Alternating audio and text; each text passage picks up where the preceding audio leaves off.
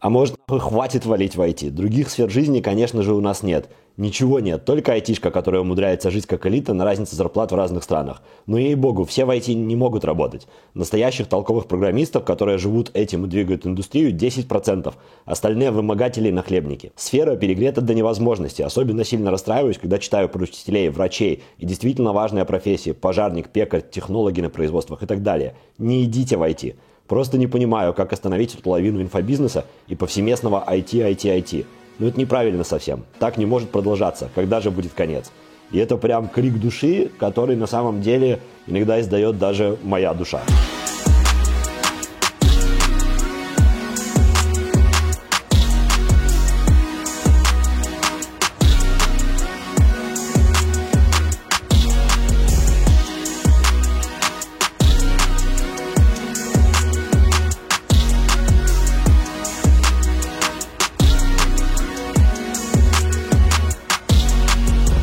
Кажется, что вот этот вопрос – это отличный повод для того, чтобы сегодня сделать ответы и вопросы и ответить на все то, что вы написали в комментариях под моими роликами, точнее, на те вопросы, которые мне показались интересными, чтобы ответить на них в видео. И возвращаясь, собственно, к крику души. Абсолютно правильное замечание, и надо понимать, что не все могут попасть в IT, не все хотят попасть в IT, и не всем на самом деле надо войти. Но мне кажется, что это такая проблема какого-то СНГшного локального масштаба. Дело в том, что много людей хочет пойти в IT из-за денег. Именно финансовая сторона вопроса очень часто влияет на эту ситуацию, и люди просто хотят нормально зарабатывать и при этом не страдать, потому что условия работы на многих производствах и предприятиях на постсоветском пространстве оставляют желать, лучшего. Там соблюдение техники безопасности, условия, предоставление необходимых инструментов, еще чего-то. Все это очень сложно, плохо сделано, и поэтому люди хотят просто нормального отношения к себе и хорошей зарплаты. И получается, все те, кто не хотят, но могут попасть в IT, они пытаются это делать. И чаще всего это люди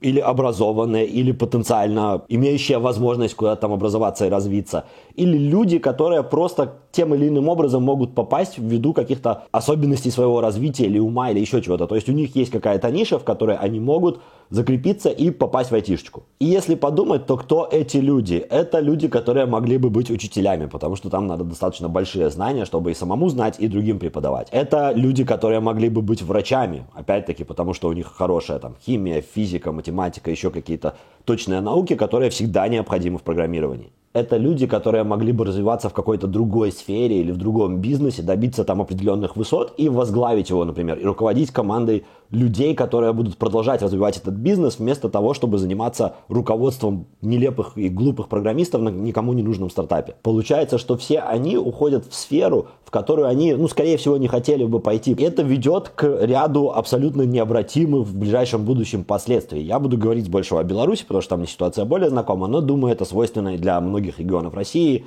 для Украины, для какого-нибудь Казахстана, Грузии и всех других постсоветских стран. Дело в том, что люди, которые, например, могли бы стать учителями, они не идут в учителя, они идут так или иначе, даже отучившись, например, на учителя, они пытаются попасть в IT и уходят из профессии, из той профессии, для которой они, в принципе, наверное, предназначены. Кто занимает их место? Их место занимают те, кто, наверное, по своему умственному развитию не смогли попасть в айтишку и наверняка тоже хотели. Получается, что вот эти люди, которые глупее, чем те, кто ушел в IT, вместо того, чтобы стать учителем, они попадают в школы, в университет и начинают учить детей тех людей, которые были умнее и в той же айтишке, например, работают или в каких-то частных учебных заведениях. Основываясь на этом, можно сделать вывод, что если глупые люди будут преподавать детям в школах, то дети тоже будут как бы не особо умные, если дополнительно не будут заниматься или родители не будут за ними смотреть. И вот это пугает, то, что в школах не будет учителей нормальных, в больницах не будет нормальных врачей, на производствах не будет нормальных работников, потому что нормальные работники, они найдут чем себя занять вместо того, чтобы работать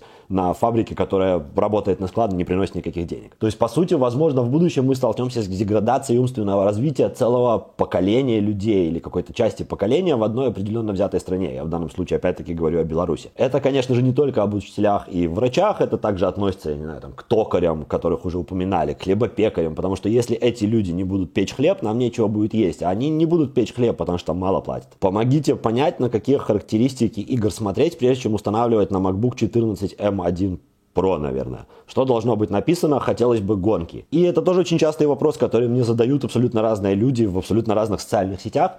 Как понять, что игра будет так или иначе работать на процессоре M1 или M1 Pro или M1 Max. Если говорить о играх, которые сразу сделаны или адаптированы под macOS, то пойдут все те, у которых есть поддержка 64-битной системы, потому что на новых MacBook'ах нельзя запускать 32-битное macOS приложение. А если говорить о Windows программах, то, ну, во-первых, их надо будет, возможно, запускать по-разному, а во-вторых, никогда не знаешь, запустится или нет, поэтому есть специальные сайты, где люди публикуют списки игр и информацию о том, работают они на новых процессорах от Apple или нет, и как они это делают. Ссылку на один из таких сайтов я положу ниже под кнопкой лайк в описании, так что можете зайти посмотреть. Там, конечно же, не все игры, но они там постоянно добавляются, поэтому если сейчас какой-то игры еще нет, то когда ее протестируют на новых макбуках, туда обязательно напишут. Вопрос под видео о блокчейне и разработке для блокчейна было бы классно увидеть продолжение с диплоем Hello World контракта, которое включало создание тестовой сети и раскрытие аспектов тестирования смарт-контрактов. И, наверное, да, было бы классно увидеть такое видео, но таких видео на любом языке, на русском, не на русском, на, для JavaScript, для Python, для Go, их уже достаточно много в интернете, и делать еще одно было бы, наверное,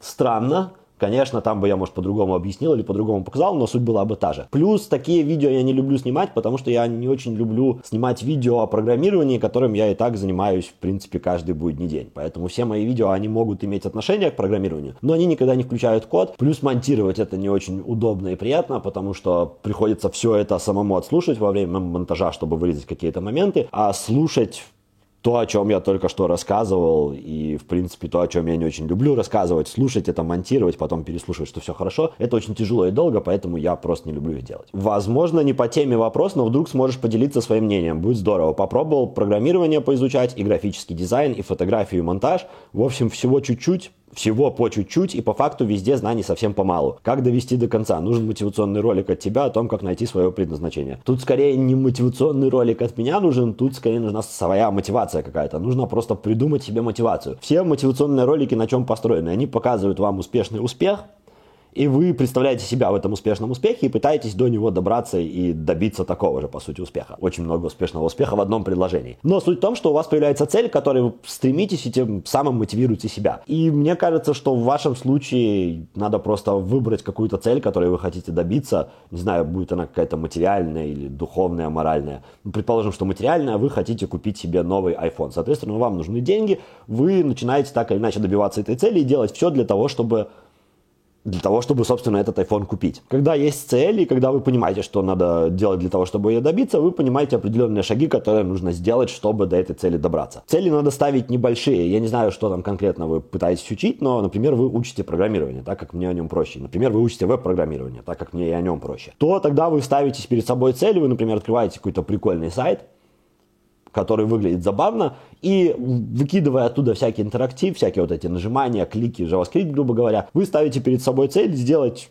такую же верстку, через два месяца. Получается, что за два месяца вам надо выучить HTML и CSS, и вы будете предпринимать шаги, ну, конечно, если вы не ленивый, хотя в этом, скорее всего, и есть вопрос, то вы будете предпринимать шаги, чтобы это сделать. Если же именно лень, как и мне обычно мешает добраться до результата, то здесь очень трудно что-то сделать. Тогда, мне кажется, должно быть просто интересно. Потому что когда я начинал увлекаться программированием, это было не материальной точки зрения, то есть у меня не было цели зарабатывать, тогда это было еще не настолько распространено, популярно, никто об этом ничего не знал, и зарплаты были не такие большие и редкие, поэтому это был тупо интерес, мне нравилось делать что-то, что я могу на компьютере сразу видеть и ощущать, то есть я вижу конечный результат достаточно быстро, и при этом я еще понимаю где-то там, что я этим всем с кем-то могу поделиться, я могу выложить это в интернет, и люди смогут то же самое посмотреть, пощупать, потыкать в мое произведение. Поэтому нужно в таком случае определить, что именно вам нравится, чем бы вы больше хотели заниматься, и весь упор сделать на этом, поставить себе цель и